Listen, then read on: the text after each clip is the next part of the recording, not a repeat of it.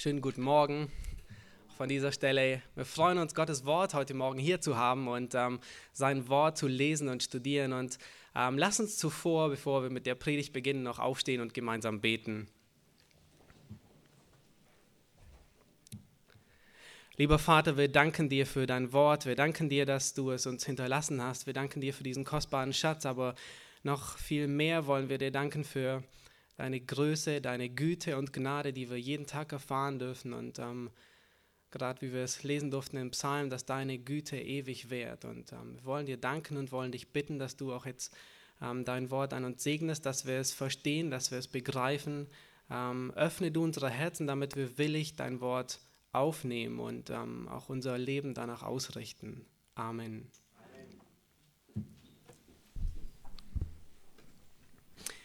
Hans ist ein äh, wiedergeborener Christ. Mit seiner Familie geht er jeden Sonntag zur Gemeinde. Seine Kinder, die gehen in die Sonntagsschule. Äh, mit seiner Frau führt er eine ordentliche Ehe, ein ganz normales Christenleben. Ähm, er hat eine gute Arbeitsstelle. Ähm, an seinem Arbeitsplatz wissen die Kollegen zwar, dass er Christ ist, aber eigentlich hat er noch nie so richtig mit ihnen darüber geredet, äh, über den Glauben oder so, aber sie wissen, dass er Christ ist. Und Hans versucht auch wirklich zu leben wie ein Christ. Er ist sehr bemüht, wirklich Gottes Wort, Gottes Wahrheit in seinem Leben umzusetzen. Und eines Tages, ähm, eines Sonntags, wird er angesprochen durch eine Predigt, in der es darum geht, dass er evangelistisch leben soll. Und Hans denkt auf einmal, wer? Ich? Ich soll evangelistisch leben? Mir, mir liegt es doch gar nicht. Ich bin nicht so der Typ, ja, ich bin nicht so evangelistisch veranlagt. Aber er sagt viel, aber was denken die Leute? Was denken die Leute, mit denen ich reden werde über mich? Die werden denken, du bist ein Oldie, ja, du kommst, du hast, du bist nicht mehr ganz aktuell.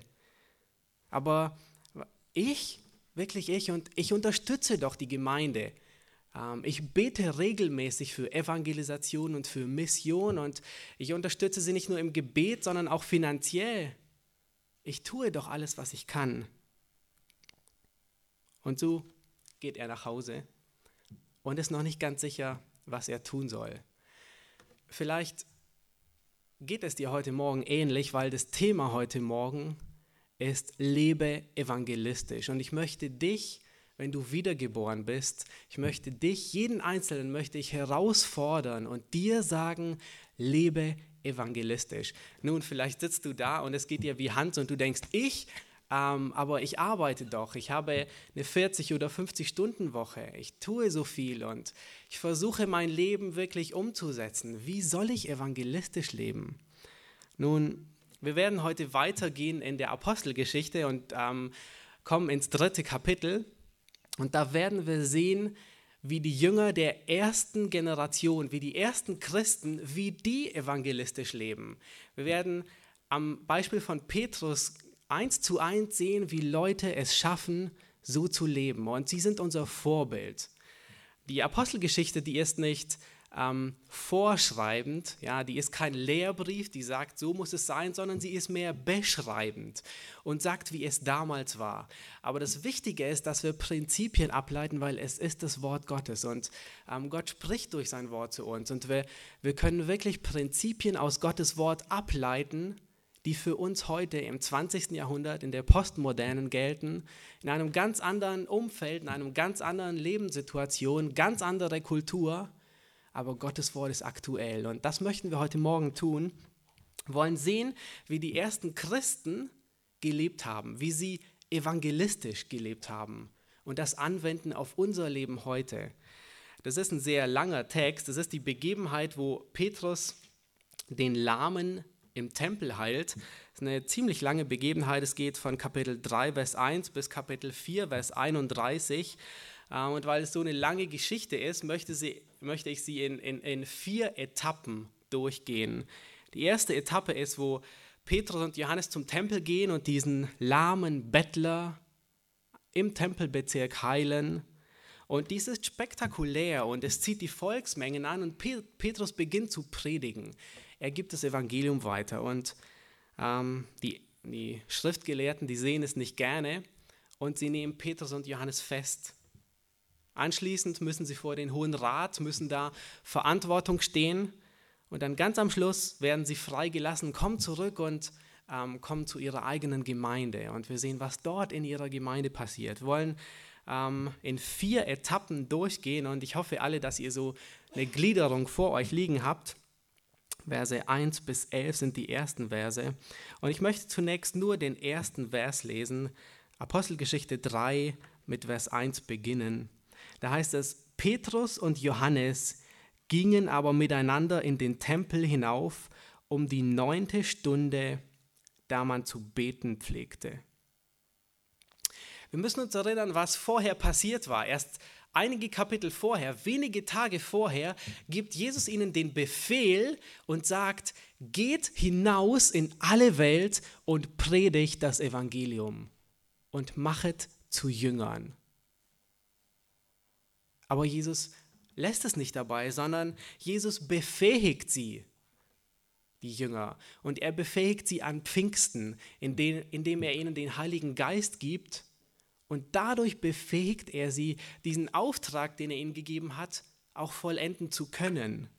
Und was Lukas nun tut, Pfingsten war im letzten Kapitel, wir hatten das Thema auch vor einigen Sonntagen, und was Lukas jetzt im dritten Kapitel tut, er ist, er zeigt einfach, er beschreibt, er schreibt die Geschichte, er erzählt schlichtweg, wie die Jünger beginnen, diesen Auftrag, den sie empfangen haben, auszuführen und in die Tat umzusetzen. Und etwas sehr Beeindruckendes, was mir aufgefallen ist, Petrus und Johannes, sie planen hier keine groß angelegte Evangelisationstour. Petrus hat zu Johannes sicherlich nicht gesagt, Johannes, komm, lass uns in den Tempel gehen, ein paar Wunder tun und dort predigen. Nein, ganz bestimmt nicht. Was passiert war, es war ein ganz normaler Tag. Es waren ganz normale Menschen, die etwas ganz Normales tun. Lukas sagt, sie gingen hinauf in den Tempel um die neunte Stunde, da man zu beten pflegte. Petrus ging in den Tempel um die Uhrzeit, wo man zu beten pflegte. Etwas ganz Normales. Die Zeitform imperfekt lässt darauf schließen, dass es ihre Gewohnheit war, häufig in Tempel zu gehen. Wir lesen es auch im zweiten Kapitel. Immer wieder sieht man sie im Tempel. Und es war ganz normal, dass, dass die Jünger, dass Petrus und Johannes in Tempel gehen. Die neunte Stunde, es war die Zeit, die dritte Stunde des Gebetes. Es gab ähm, aus den Psalmen wissen wir, dass die ähm, Juden, die hatten drei Gebetszeiten. Einmal um die dritte Stunde, um die sechste Stunde und um die neunte Stunde. Und bei den Israeliten begann der Tag mit Sonnenaufgang, in der Regel um 6 Uhr morgens.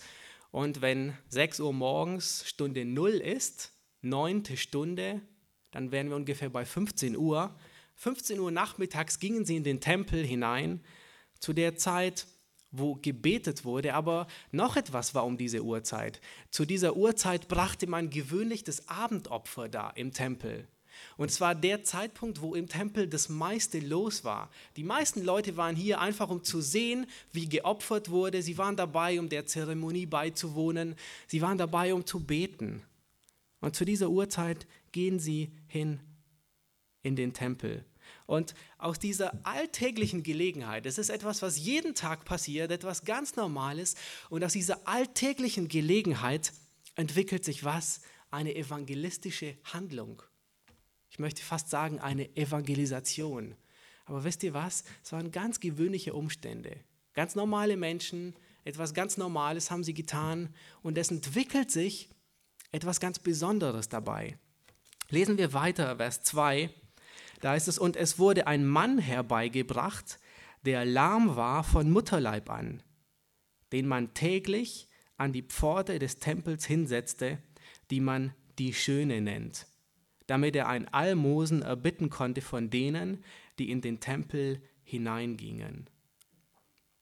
Lukas hebt deutlich hervor, er betont es hier, dass dieser Mann lahm war von Mutterleib an. Und ganz am Schluss ähm, betont er es nochmal und sagt, dieser Mann war 40 Jahre, an dem dieses Wunder geschah. Und indem er das sagt, betont er ausdrücklich, wie großartig dieses Wunder, das hinterher tatsächlich passiert, geschehen ist. Er war von Mutterleib seit 40 Jahren war er lahm. Er konnte nie gehen. Und Paulus, äh, Lukas betont hier, indem er das beschreibt, wie ungeheuer großartig dieses Wunder ist. Nun, dieser Mensch, der war vor dem Tempel, um Almosen zu bitten. Und es war für die Juden, war es eine gute Tat, wenn man Almosen gibt. Und deswegen war es sehr, heute würde man sagen, sehr lukrativ, direkt vor dem Tempel zu sitzen. Warum? Weil dort die Leute gingen, die gottesfürchtig waren. Sie gingen hin, um zu beten. Ähm, sie hatten zu dieser Zeit vielleicht das Herz ein bisschen weiter offen, wie sie es sonst haben würden. Vielleicht den Geldbeutel weiter offen, wie sie es sonst haben würden. Und es war bestimmt eine gute Stelle, an der man sicherlich mehr Almosen bekommt wie sonst wo irgendwo in der Stadt. Es war ein optimaler Ort und dieser Mann, er saß, er wurde jeden Tag hingebracht vor die Pforte des Tempels. Es gab, Im Tempel gab es den Vorhof der Heiden, da durften noch die Heiden hinein, aber dann gab es einen geschlossenen Bereich. Da durften, da durften weder Frauen noch Heiden, nur Männer durften rein. Und das Schlimme war, nicht mal Behinderte durften rein, nicht mal Leute mit einer Behinderung. Und dieser Mann, er sitzt Tag für Tag vor dem Tempel, aber er geht nie in den Tempel hinein. Er darf es nicht. Lass uns weiterlesen, Vers 4. Dieser Mann sitzt nun da und erhofft Almosen. Da blickte ihn Petrus zusammen mit Johannes an und sprach, sieh uns an. Er aber achtete auf sie in der Erwartung, etwas von ihnen zu empfangen. Da sprach Petrus, Silber und Gold habe ich nicht. Was ich aber habe, das gebe ich dir. Im Namen Jesu Christi des Nazareners, steh auf und geh umher. Und er ergriff ihn bei der rechten Hand und richtete ihn auf. Da wurden sogleich seine Füße und seine Knöchel fest, und er sprang auf und konnte stehen und lief umher und trat mit ihnen in den Tempel, ging umher und sprang und lobte Gott. Und alles Volk sah, wie er umherging und Gott lobte. Und sie erkannten auch, dass er derjenige war, der um des Almosen willen an der schönen Pforte des Tempels gesessen hatte. Und sie wurden mit Verwunderung und Erstaunen erfüllt über das, was mit ihm geschehen war. Da sich aber der geheilte Lahme zu Petrus und Johannes hielt, lief alles Volk voll Erstaunen bei ihnen zusammen in der sogenannten Halle Salomos. Es ist ein unglaubliches Wunder, was hier passiert. Ein Mann, der 40 Jahre von Mutterleib an nie laufen konnte, der, der anzunehmen hatte, dass er verkrüppelte Beine hat, er konnte seine Füße nie gebrauchen, er steht auf einmal und geht herum. Das Interessante ist, Petrus, er gibt ihm nicht das, was er haben will. Ja, worum bettelt der, der, der Bettler? Er bettelt um Almosen. Er will etwas Geld haben. Er will etwas zu essen haben. Er will einfach über die Runden kommen und genug haben, um Tag für Tag leben zu können. Und das war, das war sein, sein Ein und alles, was er wollte. Mehr wollte er gar nicht. Aber Petrus sagt, weißt du, Silber und Gold, also auf, anders ausgedrückt, Geld habe ich nicht. Aber was ich habe, das gebe ich dir. Und Petrus gibt, was er hat. Und in diesem Fall war es sogar mehr als das Evangelium. Er gab ihm sogar die Gesundheit. Er gab ihm etwas ganz anderes, worum er eigentlich gebeten hatte. Dieser Mann wollte eigentlich nur Geld haben. Er wollte nur ein bisschen Essen haben, ein bisschen Brot haben, damit er überleben kann. Aber er dachte gar nicht daran, gesund zu werden. Und so, so wichtig, dass man den Leuten, dass wir den Leuten, wenn wir ihnen evangelisieren, dass wir ihnen nicht das geben, was sie wollen, sondern dass wir ihnen das geben, was sie brauchen.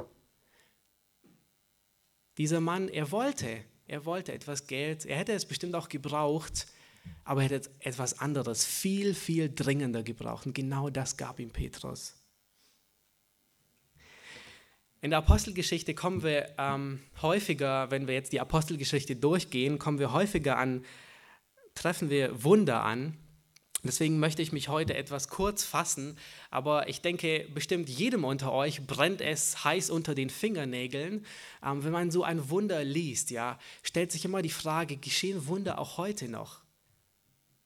Handelt Gott auf dieselbe Art und Weise auch heute in dieser Zeit, in unserer Zeit, tut Gott heute noch Wunder? Wenn ja, warum sind so viele Menschen krank? Und wenn nein, was ist dann mit den ganzen vielen Wunderheilungsgeschichten von heute, die wir überall im christlichen ähm, Bereich sehen können? Nun, etwas ist ganz, ganz wichtig und das, ist, das möchte ich vorne wegstellen. Gott heilt. Und das wollen wir zuallererst anerkennen. Und irgendetwas anderes würde leugnen, dass Gott tatsächlich Gott ist. Es würde leugnen, dass Gott wirklich, dass Gottes Majestät unendliche Macht und unendliche Kraft besitzt. Wer Heilung leugnet, der leugnet letzten Endes, dass, dass Gott die Wahrheit sagt und dass Gott mächtig und allmächtig ist. Aber das Thema von göttlicher Heilung, gerade seit der Apostelgeschichte in den Evangelien und bis heute, das wirft viele Fragen auf.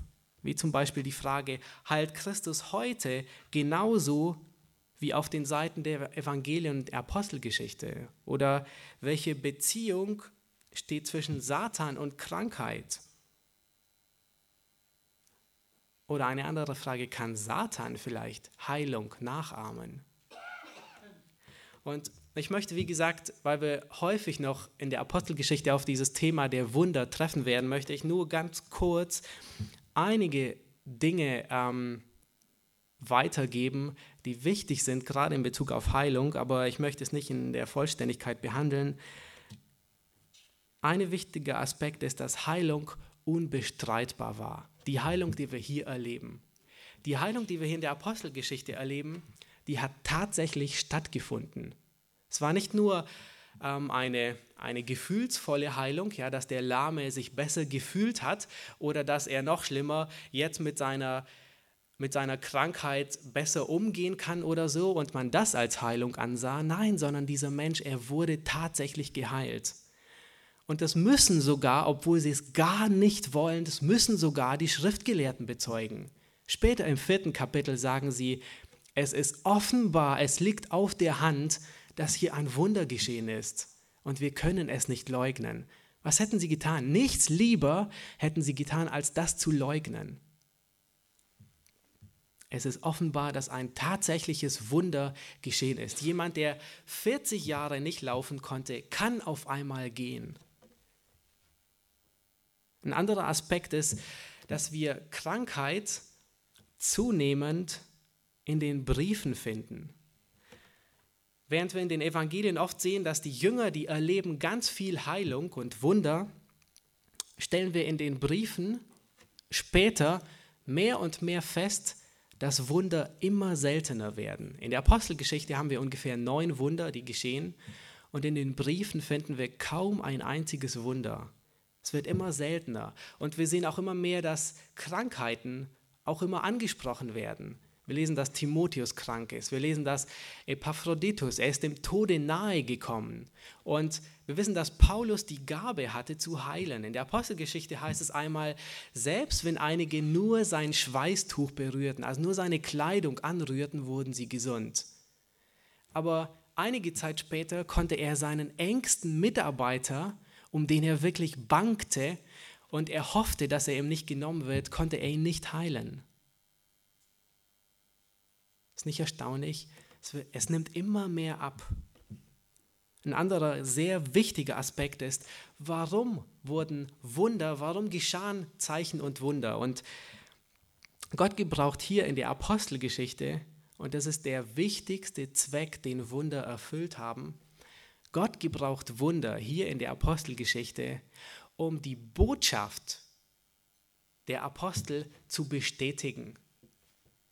Wir müssen uns vorstellen, die Apostel, die kamen aus dem Judentum, sie waren aufgewachsen in dieser Kultur und nun predigen sie etwas Revolutionäres, etwas nie Dagewesenes. Sie predigen, dass der Messias da ist, der Mann, auf den sie schon 4000 Jahre warten. Und alle denken, was ist los? Wir warten auf ihn, aber er ist nicht dieser Mann. Und Gott, was tut Gott? Gott setzt ein Siegel drunter. Gott bestätigt durch Wunder, dass diese Menschen durch Wunderheilung tatsächlich von Gott autorisiert sind. Und das ist der Zweck, den Wunder in der Apostelgeschichte haben. Gott bestätigt, Gott unterstreicht, Gott gibt den Aposteln Autorität und sagt, ja, so ist es. Ich setze mein, mein Brief und Siegel darunter. Genau so ist es, wie die es sagen. Und das war der Zweck von Wundern. Es gab zur Zeit Jesu gab es noch so viele, die ebenfalls krank, war, äh, krank waren und Krankheiten hatten, aber Jesus war nicht gesandt, um sie alle von Krankheiten zu befreien. Warum? Weil es ist dem Menschen gesetzt, einmal zu sterben. Und alle die, die, alle die, die von Jesus geheilt wurden, selbst dieser Lahme, der jetzt auf einmal gehen konnte, nach 40 Jahren gehen konnte, selbst dieser ist sehr wahrscheinlich 30, 40 Jahre später auch gestorben. Das Allerwichtigste ist nicht eine Heilung vom Körper, sondern das Allerwichtigste, das, was Petrus nicht nur dem Lahmen hier geben wollte, sondern das, was Petrus den Menschen im Tempel geben wollte, war eine Heilung des Herzens. Ich möchte, gerade weil dieses Thema heute unter vielen Christen, ganz besonders unter ja, auch charismatischen Kreisen immer wieder ein Thema ist, ähm, und man stellt sich immer wieder die Frage, ähm, ja, es gibt doch Wunderheilungen heute. Gott heilt, natürlich, Gott kann heilen, er ist mächtig. Aber die Frage ist immer, ist es Gottes Wille, dass er heilt? Und ähm, viele setzen andere unter Druck und sagen, du hast nicht genug Glauben. Wenn du genügend Glauben hättest, hätte Gott dich schon geheilt. Und ich möchte ein Beispiel hervorgreifen, und zwar Richard Mayhew, der ähm, in, seiner, in seiner Gemeinde war eine Frau, die war lange Zeit, ähm, war sie behindert und gelähmt und ähm, sie kommt mit so einem Problem, kommt sie zu ihm. Und ich lese diese Geschichte vor, einfach als ein warnendes Beispiel, ähm, dass wir nicht ebenso verfahren und, und so besessen sind, dass Heilung heute geschehen muss. Debbie Stone bat mich, also Richard, der, der erzählt die Geschichte, ganz dringend mich mit ihr auf der Veranda des Gemeindehauses zu treffen. Diesen Tag werde ich nie vergessen, sagt er. Sie war gerade aus dem Krankenhaus nach Hause zurückgekommen und ihre Verzweiflung klang offenkundig aus dem Telefon. Niemand hat Debbie jemals beschuldigt, normal zu sein. Kurz nachdem sie als uneheliches Kind zur Welt gekommen war, zog sich die kleine Jüdin Kinderlähmung zu. Ebenfalls eine Form der Lähmung. Von Anfang ihres Lebens an wurde sie von einem Pflegeheim zum anderen herumgereicht. In ihrem ganzen Leben hat sie nie einen einzigen Schritt getan, sondern saß fortwährend im Rollstuhl oder lag im Bett. Als sie später zum Glauben an Jesus Christus als ihren Herrn und Retter fand, spiegelte Debbie als Erwachsene die Freude des Herrn wider. Als ich, sie jedoch auf, der, auf die Veranda, als ich jedoch auf die Veranda hinausging, hatte sich ihr Lachen in Weinen gewandelt. Als sie sich wieder einigermaßen gefasst hatte, berichtete sie mir in qualvollem Ton von ihrem letzten Krankenhausaufenthalt. Offensichtlich hatten einige wohlwollende, aber schrecklich irrleitende Christen mit ihr geredet und ihr gesagt, sie könne vollständig geheilt werden, wenn sie nur genug Glauben hätte. Sie besuchte sie mehrmals, um ihr diese vermeintliche frohe Botschaft mitzuteilen. Auf dem Höhepunkt einer entmutig, entmutigenden ähm, Versuch fing Debbie an, alles in Zweifel zu ziehen, was sie von der Schrift gelehrt worden war, und fragte, vielleicht, ja, vielleicht wird Gott mich heilen, wenn ich nur fest genug glaube, und dann könnte ich gehen und das Leben genießen wie alle anderen auch, ohne diese Mühlsteine des Rollstuhls und den Zeiten an der eisernen Lunge. Als Debbie versuchte, so fest wie möglich zu glauben, aber nichts geschah, fing sie an zu zweifeln. Sie fragte sich, ob es wirklich an mangelndem Glauben ihrerseits liegt oder ob Gott sie vielleicht nicht mehr liebte. Könnte es sein, dass Gott nicht jedem dieselbe Aufmerksamkeit zuwendet, so dass sie vernachlässigt wurde? Oder wenn Gott nicht allmächtig wäre, so wie die Bibel lehrt, dann würde das ebenfalls erklären, weshalb sie immer noch unter großen körperlichen Behinderungen litt. Warum wurde sie nicht geheilt? Machte Gott gerade eine Pause oder war er auf Urlaub? Warum? Das war also der Grund, weshalb Debbie so verzweifelt nach Hause kam. Sie schluchzte. Richard, bitte sage mir, dass es immer noch wahr ist, was ich aus der Bibel über Gott und Krankheiten gelernt habe. Ich habe mein sicheres Vertrauen auf Gottes Liebe und Macht verloren. Ich denke, wir können sehr gut nachempfinden, was es bedeutet, wenn jemand Hoffnung hat auf Heilung und alles an ihm liegt und er denkt, ich muss nur glauben, unter welchem Druck er ist. Und es passiert genau das, was hier passiert ist bei dieser Debbie. Sie kommt zu dem, sie, es, sie wird nicht gesund und sie kommt zu diesen tragischen Schlussfolgerungen, dass entweder hat sie nicht genug Glauben oder Gott ist nicht allmächtig und Gott heilt sie nicht oder hat sie nicht mehr lieb oder irgendetwas anderes stimmt nicht. Die Bibel stimmt nicht in dem, was sie lehrt. Und ich denke, wir müssen wirklich sehr vorsichtig sein in dem, gerade was Heilung heute in unserer Zeit anbelangt. Ich habe einige Dinge erwähnt. Ja, Heilungen werden immer seltener im Neuen Testament, bis man sie gar nicht mehr findet in den, in den Briefen. Ähm, Heilungen hatten immer einen Zweck. Natürlich ist Gott, ist Gott allmächtig und das, und das unterstellen wir unter keinen Umständen, dass er es nicht wäre. Aber die Frage ist immer, ist es Gottes Wille für dich in diesem Fall, dass du gesund wirst? Und da wir es nicht immer mit Ja beantworten können, ist es auch nicht richtig, auf diesen Zug aufzufahren und meinen zu müssen, man müsste Gott in eine Ecke drängen, dass er mich heilt.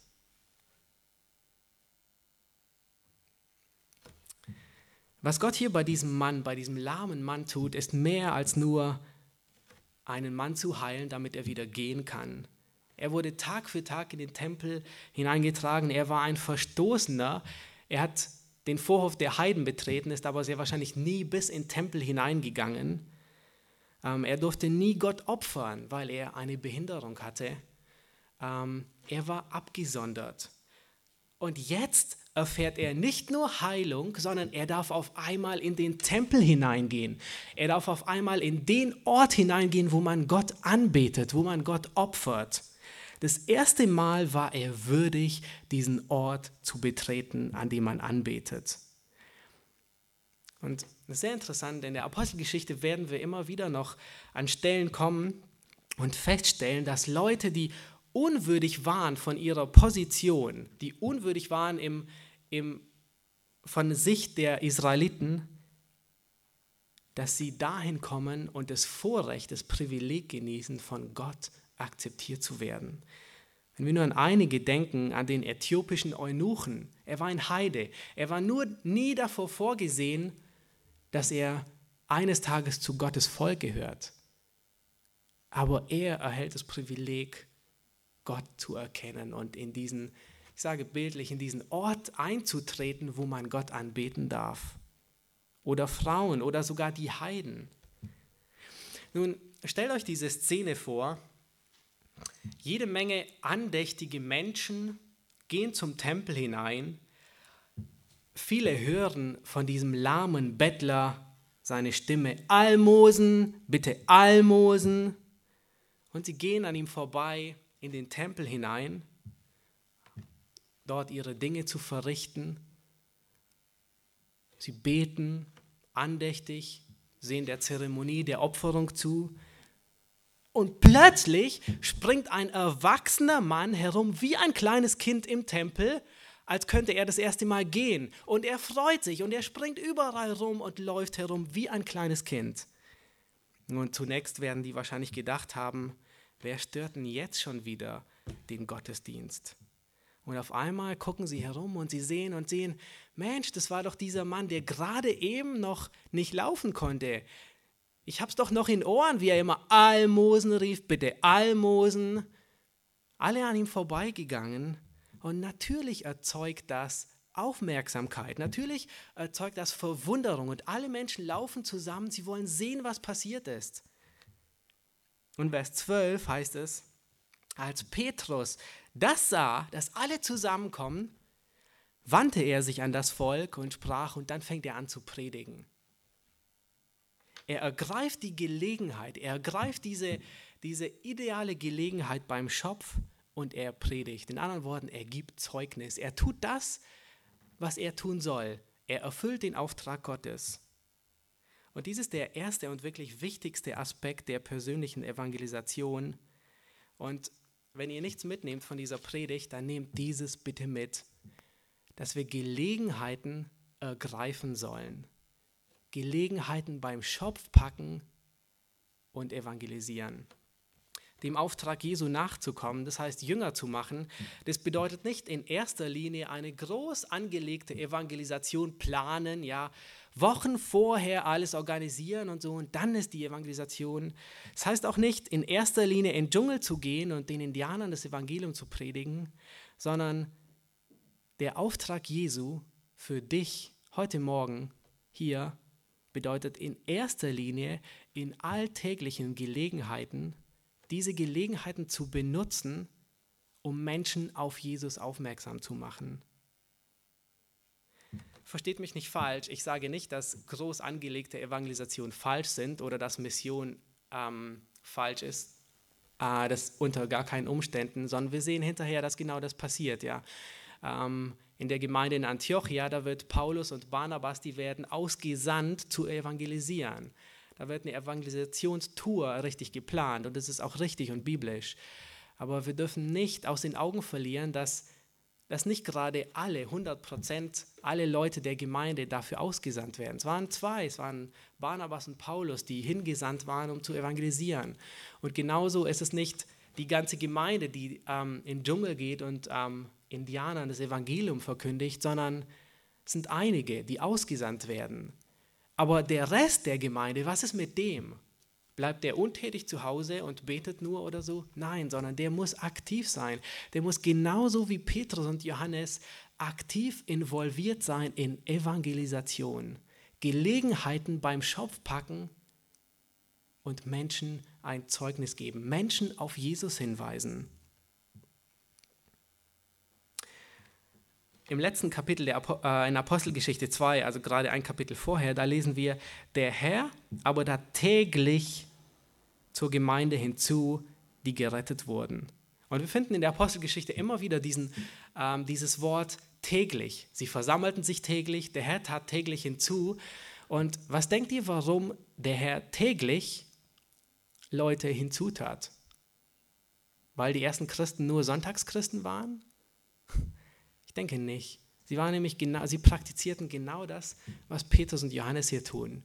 Sie versuchten jeden Tag, wo sie eine Gelegenheit sahen, zu nutzen, um Zeugnis zu geben. Sie waren nicht nur Gottesdienstbesucher am Sonntag und den Rest der Woche arbeiten, Geld verdienen, alles in Ordnung bringen, um die Familie kümmern und so weiter. Nein, sondern sie waren auf der Lauer nach Gelegenheiten. Und deswegen tat Gott auch täglich hinzu. Wie sieht es praktisch aus, Gelegenheiten zu nutzen? Ähm, Mark Dever sagt in seinem Buch über persönliche Evangelisation, ich zitiere ihn, einen sehr interessanten Satz, wenn es in der Zukunft einen Zeitpunkt geben wird, an dem Gott alle unsere verpassten Gelegenheiten zur Evangelisation Revue passieren lässt, dann fürchte ich, dass ich der Grund dafür sein könnte, dass sich der Anbruch der Ewigkeit mehr als nur ein wenig verzögert.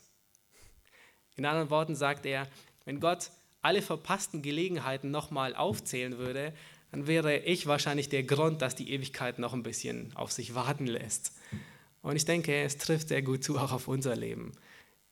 Wahrscheinlich fühlt sich jeder angesprochen, ich hoffe es zumindest. Und ähm, genau das ist der Punkt, um den es geht. Wir sollen die Gelegenheiten beim Schopf packen. Wie sieht es praktisch aus? Nun, ich möchte nur ein kleines Zeugnis geben. Als ich mich vorbereitet habe für diese Predigt, ähm, da wurde mir das so wichtig, dass es mich die ganze Woche über beschäftigt hat. Und es war, ich habe die ganze Woche habe ich darüber nachgedacht, vielleicht äh, ergibt sich bald eine Gelegenheit, Zeugnis zu geben. Und selbst als ich nur, ich meine, ich arbeite hier beim BDC, selbst auf dem Heimweg, als ich dann vom Auto bis, bis zur Wohnung lief, vielleicht so 300 Meter oder nicht mal, da hatte ich erwartet oder ich lebte in, ich, ich erwartete einfach eine Gelegenheit und war, und war wie auf der Lauer. Und genau das passiert, wenn wir auf der Lauer sind. Und das ist mein Punkt heute Morgen. Das möchte ich, dass ihr das mitnehmt. Wir müssen auf der Lauer sein. Wir müssen vorbereitet sein. Wir müssen einfach erwarten, dass Gott Gelegenheiten gibt. Und er wird sie geben. Und wenn wir vorbereitet sind, wenn wir immer im Hinterkopf halten, oh, vielleicht ergibt sich jetzt eine Gelegenheit. Ich meine, das ist nichts Zwanghaftes, ja, aber einfach ähm, zu denken, okay, vielleicht, ergibt, vielleicht spricht mich jemand an und fragt mich irgendwas und ich kann dem zurückantworten und sagen, ähm, ja, so und so sieht es aus, aber ich gebe dir noch einen anderen Tipp. Oder wir sind in einer Gruppe von Menschen und sie lästern ungeheuer böse Worte. Und wir sagen einfach zu dem, weißt du, könntest du bitte, wenn ich dabei bin, nicht lästern? Ich bin Christ und ich finde es nicht in Ordnung, wenn du lästerst, weil du Gott verletzt. Und was würde mit diesem Mann passieren? Der guckt auf einmal, was ist mit dem los? Und genau das ist der Effekt, der passieren soll. Genau das ist bei Petrus und Johannes passiert. Nun, bei ihnen war es ein Wunder, das passiert ist. Ja, alle gucken, was passiert? Ein Wunder ist geschehen, der kann auf einmal laufen und sie werden hellhörig. Aber in unserem Leben sind es die kleinen Gelegenheiten, die wir nutzen. Keine Wunder oder so, aber genauso Dinge, wo die Leute hellhörig werden und sagen, oh, was ist mit dem los? Und, und sie werden offen. Das sind praktische Gelegenheiten, wo wir auf der Lauer sind. Wie eine, wie eine Wildkatze, ja, die auf ihre Beute wartet. Auf der Lauer zu sein. Nun, wahrscheinlich fragst du dich jetzt, aber was soll ich Menschen erzählen? Ja, wir sehen es ein, ich soll Menschen evangelisieren, ich soll Gelegenheiten beim Schopf packen und du stellst dir die Frage, okay, aber was soll ich ihnen sagen? Lass uns im Text weitergehen und wir werden sehen, was Petrus ihnen sagte. Und wir können ebenfalls daraus Prinzipien für heute herausarbeiten. Das heißt nicht, dass wir genau dieselben Worte von Petrus verwenden. Ich denke, wenn jemand ähm, die, Pet die Predigt von Petrus nachpredigen würde, die hätte sehr wahrscheinlich wenig Effekt auf einen Menschen in unserer Zeit. Aber es geht um die Inhalte, es geht um die Dinge, die er anspricht. Und wir, sehen, wir werden sehen, was er anspricht. Lass uns weiterlesen, Vers 12. Als Petrus das sah, als er sah, dass diese Volksmenge zusammenkommt, wandte er sich an das Volk, Ihr Männer von Israel, weshalb verwundert ihr euch darüber oder weshalb blickt ihr auf uns, als hätten wir durch eigene Kraft oder durch Frömmigkeit bewirkt, dass diese umhergeht? Der Gott Abrahams und Isaaks und Jakobs, der Gott unserer Väter hat seinen Knecht Jesus verherrlicht. Einer der wichtigsten Punkte ist, wir müssen Menschen auf Jesus hinweisen. Wir müssen Menschen auf Jesus als ihren Retter hinweisen. Das tut Petrus hier. Er sagt, oh, stopp, stopp, stopp, stopp, stopp. Nein, nein, nein. Es ist nicht unser Verdienst, es ist nicht durch unsere Kraft, dass dieser Mensch auf einmal gehen kann, sondern es ist Jesus. Er hat ihn gesund gemacht. Und das müssen wir berücksichtigen, wenn wir evangelisieren. Einer der Punkte, und wenn du dich fragst heute Morgen, okay, was soll ich Leuten erzählen, dann ist einer der Punkte ist, weise sie auf Jesus hin. Bring ihnen bei, zeige ihnen, erkläre ihnen, lies mit ihnen zusammen die Bibel und zeige ihnen, wer Jesus ist. Er ist ihr Retter. Wenn wir weitergehen im Text, ich habe jetzt ähm, kein ich greife jetzt keinen besonderen Vers heraus, aber wir finden immer wieder, dass Petrus auf das Wort Gottes zurückgreift. Petrus greift immer das Wort Gottes auf. Sei es nur, dass er ähm, einen Propheten herbeizieht und sagt, das haben schon die Propheten damals gesagt, dass der Christus leiden müsse. Oder er gebraucht ein anderes Wort, ein einfaches Zitat aus dem Alten Testament.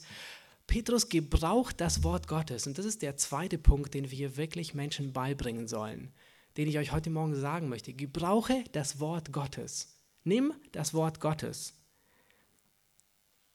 In Kapitel 4, Vers 4, das ist unser Text, der ein bisschen später kommt, heißt es, aber viele von denen, die das Wort gehört hatten, wurden gläubig und die Zahl der Männer stieg auf etwa 5000. Warum wurden sie gläubig? Weil sie das Wort gehört hatten.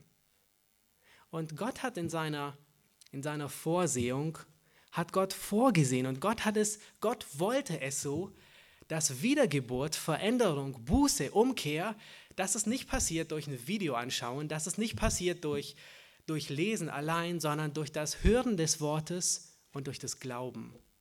In Römer sagt Paulus, jeder, der den Namen des Herrn anrufen wird, wird gerettet werden. Und dann sagt er, wie sollen sie aber anrufen, an den sie nicht geglaubt haben? Dann sagt er weiter, wie sollen sie aber an den glauben, von dem sie nichts gehört haben? Wie sollen sie aber hören, ohne einen, der es verkündigt. Wie sollen sie aber verkündigen, wenn sie nicht ausgesandt werden? Wie geschrieben steht, wie lieblich sind die Füße derer, die Frieden verkündigen. Und das tun wir, wenn wir das Evangelium verkündigen, die Gutes verkündigen. Und dann weiter in Vers 17, Römer 10, Vers 17 heißt es, demnach kommt der Glaube aus der Verkündigung, die Verkündigung aber durch Gottes Wort. Gott hat es festgelegt, dass der Glaube durch die Verkündigung kommt und die Verkündigung gegründet ist auf dem Wort Gottes. Warum? Wir wissen es nicht, aber es war Gottes Idee und es ist Gottes Plan. Und wir tun gut daran, wenn wir uns an, diese, an diesen Plan halten. Wir können nicht anderen Leuten irgendetwas Bildschönes erzählen. Wir können ihnen keine Geschichten erzählen oder sonst was, sondern was wir ihnen verkündigen müssen, ist Gottes Wort. Und darauf folgt der Glaube. Gott hat es so festgelegt.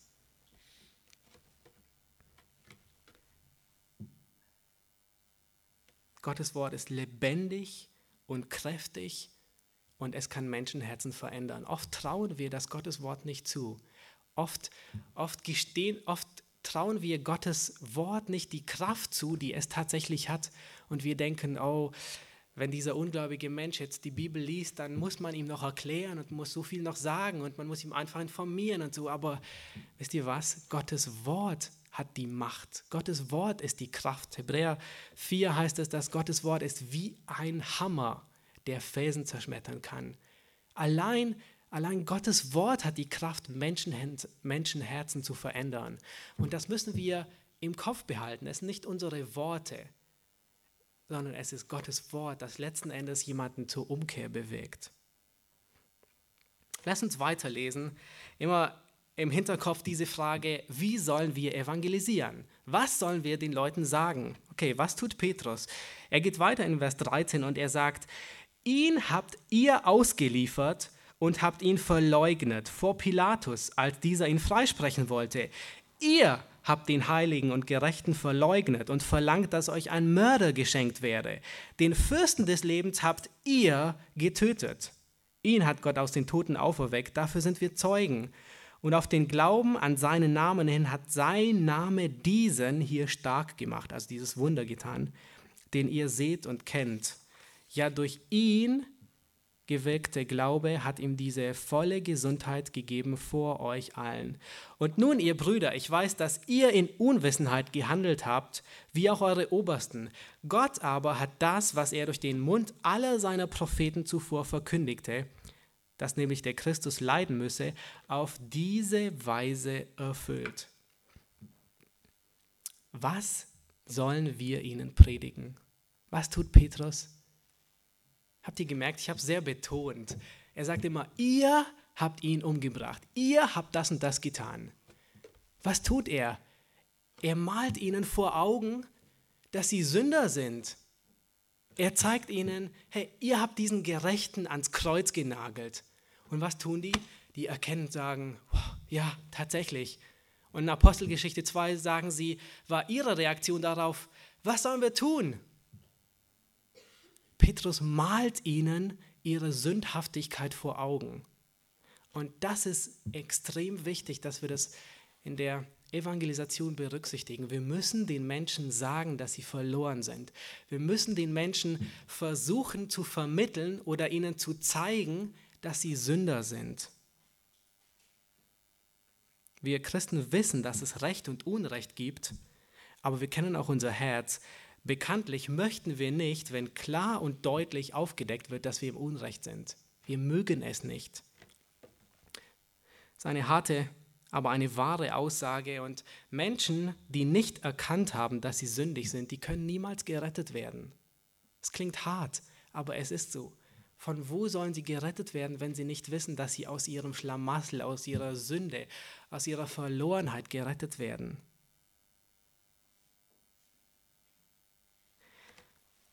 Petrus geht weiter und er gibt ihnen die Antwort darauf. Und er sagt jetzt, er hat ihnen gezeigt, ihr seid Sünder. Er hat ihnen gezeigt, er hat ihnen Gottes Wort gegeben. Er hat ihnen ähm, beigebracht, was heißt, nun kommt, nun kommt sein, seine Aufruf. Und er sagt, Vers 19, so tut nun Buße und bekehrt euch, dass eure Sünden ausgetilgt werden, damit Zeiten der Erquickung vom Angesicht des Herrn kommen.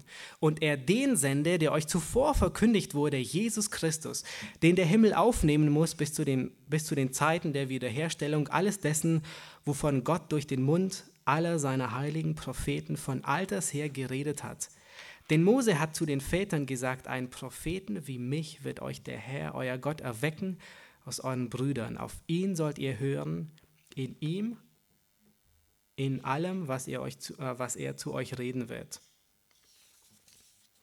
Was tut Petrus? Er sagt, er fordert sie auf zur Buße oder er sagt, tut Buße. Buße ist ein Schlüsselwort im Neuen Testament und ähm, wörtlich bedeutet es, das Denken und die Gesinnung zu verändern. Buße beinhaltet mehr als nur eine intellektuelle Entscheidung, ich will mich ändern. Es beinhaltet eine Veränderung des Denkens. Und diese Veränderung des Denkens bewirkt eine Veränderung des Handelns. Jesus zeigt in einem Beispiel, was Buße bedeutet. Ich lese sein Gleichnis. Er sagt, Matthäus 21, Vers 28, er fragt sie und sagt, was meint ihr aber? Ein Mensch hatte zwei Söhne und er ging zu dem ersten und sprach, Sohn, mache dich auf und arbeite heute in meinem Weinberg. Der aber antwortete und sprach, ich will nicht. Danach aber reute es ihn und er ging. Und er ging zu dem zweiten, also der Vater geht zu dem zweiten Sohn und sagt dasselbe. Da antwortete dieser und sprach, ich gehe her. Und, und er ging nicht. Und jetzt fragt Jesus seine Zuhörer, Wer von diesen beiden hat den Willen des Vaters getan? Sie sprachen zu ihm, der Erste. Da sprach Jesus zu ihnen, wahrlich, ich sage euch, die Zöllner und die Huren kommen eher in das Reich Gottes als ihr. Denn Johannes ist zu euch gekommen mit dem Weg der Gerechtigkeit und ihr habt ihm nicht geglaubt. Die Zöllner und die Huren aber glaubten ihm. Und obwohl er es gesehen und obwohl ihr es gesehen habt, habt, reut es euch nicht nachträglich, so dass ihr ihm geglaubt hättet ein ideales Beispiel. So veranschaulicht Jesus, was Buße heißt. Eine Veränderung des Denkens bewirkt was? Eine Veränderung des Handelns. Und dieser Sohn, der erst gesagt hat, nein, ich gehe nicht hin, es, es reut ihn, es tut ihm leid. Und was tut er? Er bleibt nicht dabei stehen und sagt, okay, weißt du, Vater, es tut mir leid, dass ich nicht gegangen bin und er tut es trotzdem nicht. Nein, sondern er geht, er tut dann genau das, was sein Vater wollte. Martin Lloyd Jones, der erinnert sich eines Tages, und wir müssen hier sehr vorsichtig sein, weil ähm, evangelisieren bedeutet nicht manipulieren. Ja? Wir versuchen gerne auch Menschen zu manipulieren, irgendwo in eine Ecke zu drängen, aber das ist nicht richtig. Und ähm, Martin Lloyd Jones, der erinnert sich an einen Mann, der war darüber enttäuscht, dass, dass Lloyd Jones nach der letzten Abendpredigt nicht öffentlich dazu aufgerufen hatte, nach vorne zu kommen. Und am nächsten Tag kam dieser Mann und sagte zu ihm, wissen Sie, Doktor, wenn Sie mich gestern Abend gebeten hätten, zurückzubleiben, dann hätte ich das getan. Nun, sagte ich, also Lloyd Jones, ich bitte Sie jetzt, kommen Sie mit mir. Oh nein, antwortete er, aber wenn Sie mich gestern Abend gebeten hätten, dann hätte ich es getan. Mein lieber Freund, sagte ich, wenn das, was gestern Abend mit Ihnen geschah, nicht 24 Stunden lang währt, dann bin ich nicht daran interessiert. Wenn Sie nicht bereit sind, jetzt mit mir zu kommen, so wie es gestern Abend war, dann haben Sie die Wahrheit nicht recht erfasst. Was auch immer Sie gestern Abend berührt haben mag, war nur vorübergehend und vergänglich. Sie sehen immer noch nicht ein, wie sehr Sie Christus wirklich brauchen. Betroffen zu sein, Kummer zu haben, Leid zu haben und dass die Sünde einem Leid tut, ist nicht gleichzusetzen mit Buße. Wir wissen, Judas hat es leid getan, dass er Jesus verraten hat, aber er hat nie Buße getan darüber. Buße bedeutet eine Veränderung des Denkens und das bewegt eine Veränderung des Handelns. Ein weiterer Aspekt, den wir nie vergessen dürfen, ist, dass wir, was sollen wir den Leuten predigen? Wir müssen ihnen Vergebung predigen. Und Petrus sagt den Leuten, die ihm hier zuhören, er sagt, dass eure Sünden hinweggetan werden und Zeiten der Erquickung kommen. Wir dürfen nie vergessen, bei all dem, dass wir ihnen predigen, dass sie sündhaftig sind, bei all den Dingen, dass sie Vergebung brauchen und so, dürfen wir nie vergessen, dass wir Vergebung predigen müssen, dass wir ihnen sagen müssen, es gibt einen Ort, der Vergebung. Es gibt einen Ort für Gnade, für Barmherzigkeit. Es gibt einen Ort, wo es Ruhe gibt für mühselig und Beladene. Und diesen Platz müssen wir ihnen zeigen. Petrus fährt weiter und sagt, und es wird geschehen, jede Seele, die nicht auf diesen Propheten hören wird, soll vertilgt werden aus dem Volk. Und alle Propheten von Samuel an und den folgenden, so viele geredet haben, sie haben auch diese Tage im Voraus angekündigt. Ihr seid Söhne der Propheten und des Bundes, den Gott mit unseren Vätern schloss, als er zu Abraham sprach, und in deinem Samen sollen gesegnet werden alle Geschlechter der Erde. Euch zuerst hat Gott, als er seinen Knecht Jesus erweckte, ihn gesandt, um euch zu segnen, indem ein jeder von euch sich von seiner Bosheit bekehrt. Was tut Petrus? Er sagt, eine jede Seele von euch, die nicht auf diesen Propheten hört, was heißt, was ist mit der nochmal? Die soll vertilgt werden. Was müssen wir den Leuten weitergeben, wenn wir ihnen das Evangelium sagen? Wir müssen ihnen die Konsequenzen für ihre Ablehnung beibringen. Wir müssen ihnen sagen, welche Konsequenzen es hat, dass sie Jesus, wenn sie Jesus ablehnen. Und wir wollen nicht schwarz malen, wir wollen nicht Leute sein, die alles nur schwarz sehen, aber wisst ihr, die Hölle, die ist ein realer Ort, auch wenn wir uns dessen oft nicht bewusst sind. Manfred Siebald, der vergleicht es in einem Lied folgendermaßen, er sagt, ein sehr, sehr interessantes Lied, der Refrain heißt, wer das Wasser in der Wüste kennt, also wer weiß, dass es in der Wüste eine Oase gibt und es verschweigt, der ist schuld wenn Sterbende es übersehen. Oder der zweite Teil heißt, wer im Moor die festen Wege kennt und sie nicht zeigt, der ist schuld daran, wenn andere untergehen. Und er bringt genau das auf den Punkt, was wir alle fürchten. Ja? Ähm, ein Atheist, der drückte es auf folgende, auf folgende äh, Weise aus. Er sagt, es ging darum, ob, ob es absolute Wahrheit gibt oder nicht. Und er sagt, wie abgöttisch tief müsste ich jemanden hassen, wenn ich die Wahrheit kennen würde, sie ihm aber nicht sagen würde. Ich meine, das gilt jetzt, das gilt an alle uns heute. Wir müssen uns wirklich immer wieder die Frage stellen, wie abgrundtief müssen wir Menschen hassen, wenn wir wissen, wo es Wasser gibt und wir lassen sie verdursten in der Wüste. Oder wenn wir wissen, wo der Weg ist in einem Moor und sie wissen es nicht und sie kommen im Sumpf um. Aber es geht nicht immer gut aus. Ungläubige, die empfangen uns nicht immer mit offenen Armen. Sie sagen uns nicht, ja, ich wollte schon immer wissen, wie ich errettet werde. Und genau das wollte ich schon immer wissen, dass ich verloren bin. Oh nein, ganz und gar nicht. In der Regel wollen sie das überhaupt nicht hören. Warum? Weil das drückt in ihre Wunde. Und das ist der dritte Punkt, der, dessen wir uns bewusst sein müssen. Sei dir bewusst, dass du Widerstand erfährst. Lass uns Kapitel 4 weiterlesen. Da heißt es, Und Petrus erfährt Widerstand. Während sie aber zum Volk redeten, kamen die Priester und, die, und der Hauptmann des Tempels und die Sadduzäer auf sie zu. Sie waren aufgebracht darüber, dass sie das Volk lehrten und den Jesus die Auferstehung aus den Toten verkündigten. Und sie legten Hand an sie und brachten sie ins Gefängnis bis zum folgenden Morgen, denn es war schon Abend. Offensichtlich, nur eine Randbemerkung, offensichtlich hat Petrus von 15 Uhr bis zum Abend gepredigt, weil ah, es war Abend, heißt es, als sie ins Gefängnis gebracht wurden. Es ist anzunehmen, dass Lukas die Predigt nur in einer Zusammenfassung weitergab. Aber viele von denen, die das Wort gehört hatten, wurden gläubig und die Zahl der Männer stieg auf etwa 5000.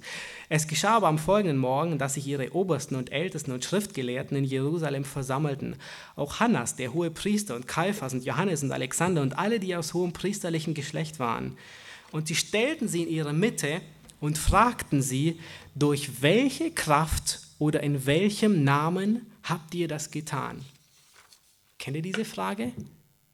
Genau diese Frage hatten sie, die Hohenpriester, Jesus gestellt, kurze Zeit vorher, einige Wochen, Monate vorher. In welcher Kraft tust du das? Da sprach, Vers 8, da sprach Petrus vom Heiligen Geist erfüllt zu ihnen, ihr Obersten des Volkes und ihr Ältesten von Israel, wenn wir heute wegen der Wohltat an einem kranken Menschen verhört werden, durch wen er geheilt worden ist, so sei euch allen und dem ganzen Volk Israel bekannt gemacht, dass durch den Namen Jesu Christi des Nazareners, den ihr gekreuzigt habt, den Gott auferweckt hat aus den Toten, dass dieser durch ihn gesund vor euch steht. Das ist der Stein, der von euch, und damit meinte er die Schriftgelehrten und Pharisäer, das ist der Stein, der von euch, den Bauleuten, verworfen wurde, der zum Eckstein geworden ist. Und es ist in keinem anderen das Heil, denn es ist kein anderer Name unter dem Himmel den Menschen gegeben, in dem wir gerettet werden sollen. Als sie aber die Freimütigkeit von Petrus und Johannes sahen und erfuhren, dass sie ungelernte Leute und Laien seien, verwunderten sie sich. Und sie erkannten sie, dass sie mit Jesus gewesen waren. Da sie aber den Menschen bei ihnen stehen sahen, der geheilt worden war, konnten sie nichts dagegen sagen. Da befahlen sie ihnen, aus dem Hohen Rat hinauszugehen und beratschlagten miteinander und sprachen, was sollen wir mit diesen Menschen tun? Dass ein offenkundiges Zeichen durch sie geschehen ist, das ist allen Bewohnern von Jerusalem bekannt und wir können es nicht leugnen. Aber damit es nicht weiter unter dem Volk verbreitet, wollen wir ihnen ernstlich drohen, damit sie künftig zu keinem Menschen mehr in diesem Namen reden. Und sie ließen sie rufen und geboten ihnen überhaupt nicht mehr in dem Namen Jesu zu reden noch zu lehren. Aber Petrus und Johannes antworteten ihnen und sprachen, entscheidet ihr selbst, ob es vor Gott recht ist, dass euch mehr zu, euch mehr zu gehorchen als Gott. Denn es ist uns unmöglich, von dem zu reden, was wir gesehen und gehört haben.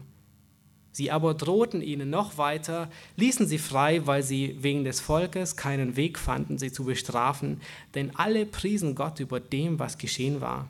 Der Mensch, an dem dieses Zeichen der Heilung geschehen war, war nämlich über 40 Jahre alt. Widerstand macht sich ziemlich deutlich bemerkbar. Und habt ihr die, die Verben gesehen, die äh, Lukas hier gebraucht? Die Schriftgelehrten, sie sind sauer, sie werden wütend, sie werfen sie ins Gefängnis, sie verbieten ihnen, sie drohen ihnen. Lauter Anzeichen von Widerstand. Und wir müssen uns nicht wundern, wenn wir, wenn wir, wenn wir Zeugnis sind, wenn wir die Gelegenheiten beim Schopf greifen und wenn wir Zeugnis weitergeben, dürfen wir uns nicht wundern, wenn wir auf Widerstand stoßen. Petrus sagt in seinem Brief, Geliebte, lasst euch durch die unter euch entstandene Feuerprobe, er meint damit Verfolgung, nicht befremden, als widerführe euch etwas Fremdartiges. Wir sollen vorbereitet sein. Und wenn etwas auf uns zukommt, sollen wir nicht denken, okay, das ist etwas ganz Komisches. Nein, sondern wir sollen vorbereitet sein auf Widerstand. Und Johannes sagt, äh, Jesus sagte ähm, zu seinen Jüngern, wenn ihr von der Welt wärt, so hätte die Welt das ihre lieb. Weil ihr aber nicht aus der Welt seid, ja, Deswegen wird sie euch hassen. Warum, wird, warum werden wir Widerstand haben? weil wir nicht aus der Welt sind und weil wir der Welt etwas verkündigen, was sie eigentlich nicht hören will. Könnt ihr euch erinnern an die letzte große Verletzung, die ihr hattet? Irgendwo eine offene Wunde, vielleicht am Finger, am Bein, irgendetwas.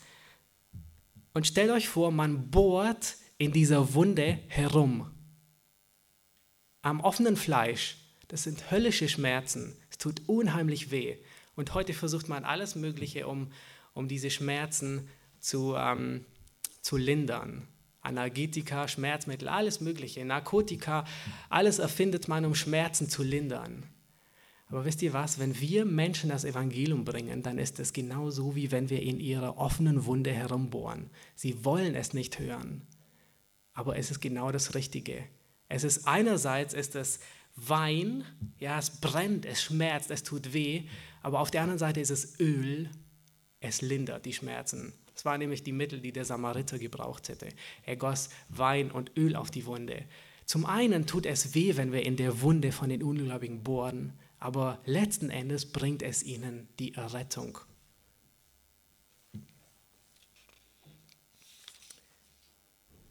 Petrus und Johannes antworteten ihnen und sprachen, entscheidet ihr selbst, ob es vor Gott recht ist, euch mehr zu gehorchen als Gott.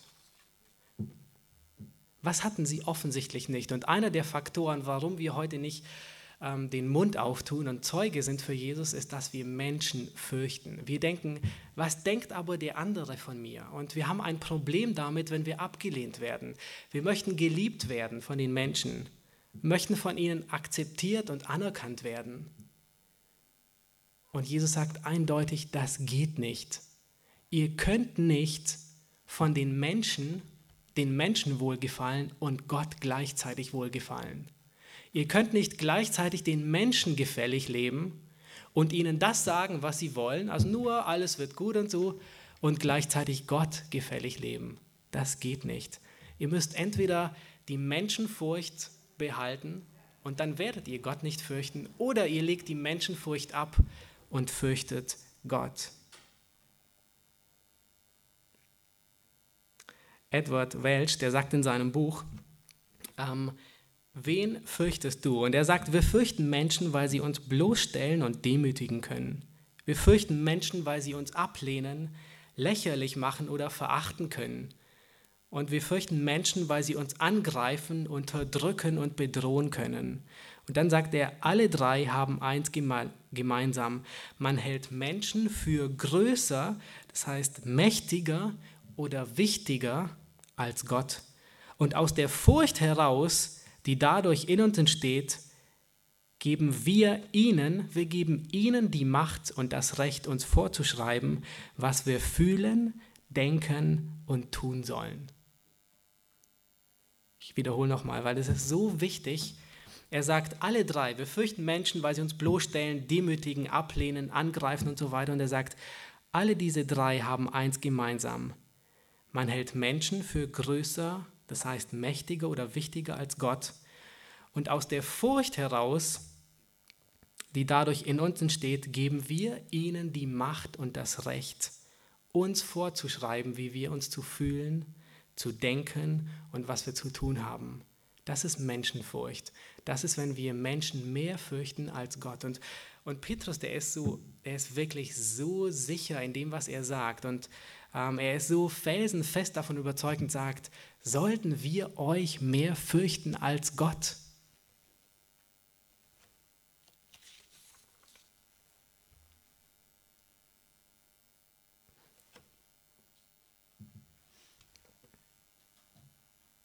Ich lese weiter, Vers 23. Sie werden freigelassen, Petrus und Johannes, und sie kommen zurück in die Gemeinde. Und das heißt, als sie aber freigelassen waren, kamen sie zu den Ehren und verkündigten alles, was die obersten Priester und die Ältesten zu ihnen gesagt hatten. Und als sie es hörten, erhoben sie einmütig ihre Stimme zu Gott und sprachen, Herr, Du bist der Gott, der den Himmel und die Erde und das Meer gemacht hat und alles, was darinnen ist. Du hast durch den Mund deines Knechtes David gesagt, warum toben die Heiden und ersinnen die Völker Nichtiges? Die Könige der Erde lehnen sich auf und die Fürsten versammeln sich miteinander gegen den Herrn und gegen seinen Gesalbten. Ja, wahrhaftig gegen deinen heiligen Knecht Jesus, den du gesalbt hast, haben sich Herodes und Pontius Pilatus versammelt, zusammen mit den Heiden und dem Volk Israel, um zu tun, was deine Hand und dein Ratschluss zuvor bestimmt hatte, dass es geschehen sollte. Und Vers 29, und da passt gut auf. Und jetzt, Herr, sieh ihre Drohung an und verleihe deinen Knechten dein Wort mit aller Freimütigkeit zu reden, indem du deine Hand ausstreckst zu Heilungen, das Zeichen und Wunder geschehen durch den Namen deines heiligen Knechtes Jesu. Und als sie gebetet hatten, erbebte die Stimme, wo sie versammelt waren, und sie wurden alle mit Heiligem Geist erfüllt und redeten das Wort Gottes mit Freimütigkeit. Wisst ihr, ähm, seit ich die Bibel studiere und lese, gibt es immer mehr zwei Dinge, an denen ich mich besonders freue. Das eine sind Predigten und das andere ist Gebet in den Predigten von Leuten, von Petrus zum Beispiel, und in dem Kapitel haben wir sogar beides, da sehen wir, wie andere predigen. Und es ist, ähm, für mich ist es immer hilfreich zu sehen. Aber in den Gebeten sehen wir, wofür die ersten Christen beten. Und ist euch aufgefallen, wofür die ersten Christen gebetet haben? Wofür haben sie nicht gebetet? Sie haben nicht gebetet um Bewahrung. Sie haben nicht gesagt, Herr, bewahre uns in dieser Zeit der Verfolgung, Sie haben nicht gesagt, Herr, töte doch deine Feinde, dass wir dein Wort den anderen mit Freimütigkeit predigen können. Nein, sondern worum haben sie gebetet? Sie haben um Freimütigkeit gebetet, das Wort Gottes freimütig zu reden. Das war ihr Gebet. Walter Bauer, einer der besten griechischen Wörterbücher, der übersetzt es so, Freimütigkeit, was ist das? Er sagt, Freimütigkeit ist Offenheit, Aufrichtigkeit, Mut, Courage, Kühnheit, ja fast schon, fast schon Dreistigkeit in einem positiven Sinn. Er sagt, er sagt, Freimütigkeit ist die Furchtlosigkeit, besonders in der Anwesenheit von Personen von hohem Rang. Furchtlos. Und darum haben die ersten Christen gebetet. Und das ist mein vierter und letzter Punkt. Bete um Freimütigkeit. Das ist so ungeheuer wichtig. Warum? Weil Freimütigkeit, letzten Endes ist es die Menschenfurcht, die uns lähmt, anderen das Evangelium weiterzusagen.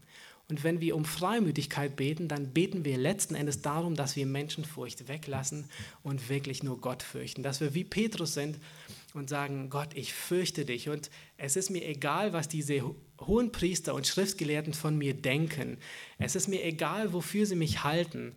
Es ist mir egal, was sie mir antun sogar aber ich fürchte dich. Die Apostel und die ersten Christen, sie waren keine, ja, oft denken wir, sie waren so Superhelden, ja, aber sie waren ganz und gar nicht. Sie hatten genauso dieselben Empfindungen, sie hatten genauso dieselben Gefühle, Angst äh, zu verspüren, die wir haben. Und glaubt nicht, sie hätten nicht Angst gehabt. Ich bin mir sicher, sie hatten dieselben Empfindungen wie wir. Aber sie überwanden diese, indem sie Gottes Furcht höher stellten als Menschenfurcht. Ihnen war viel wichtiger, was Gott über sie denkt, als was Menschen über sie denken, über sie sagen und ihnen sogar antun. Ich möchte damit schließen und möchte nochmal zusammenfassen. Das Thema war, lebe evangelistisch. Und wie sieht es aus?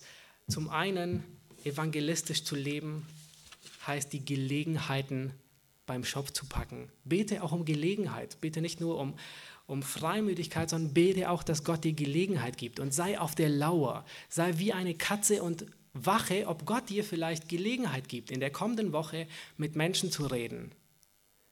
Evangelisieren, evangelistisch leben heißt, Gottes Wort ihnen weiterzugeben in dem, und das seht ihr alle auf, euren, auf eurer Gliederung. Der dritte Punkt ist, dass wir uns bewusst sind, dass Anfechtung und Anfeindung und Widerstand kommen wird.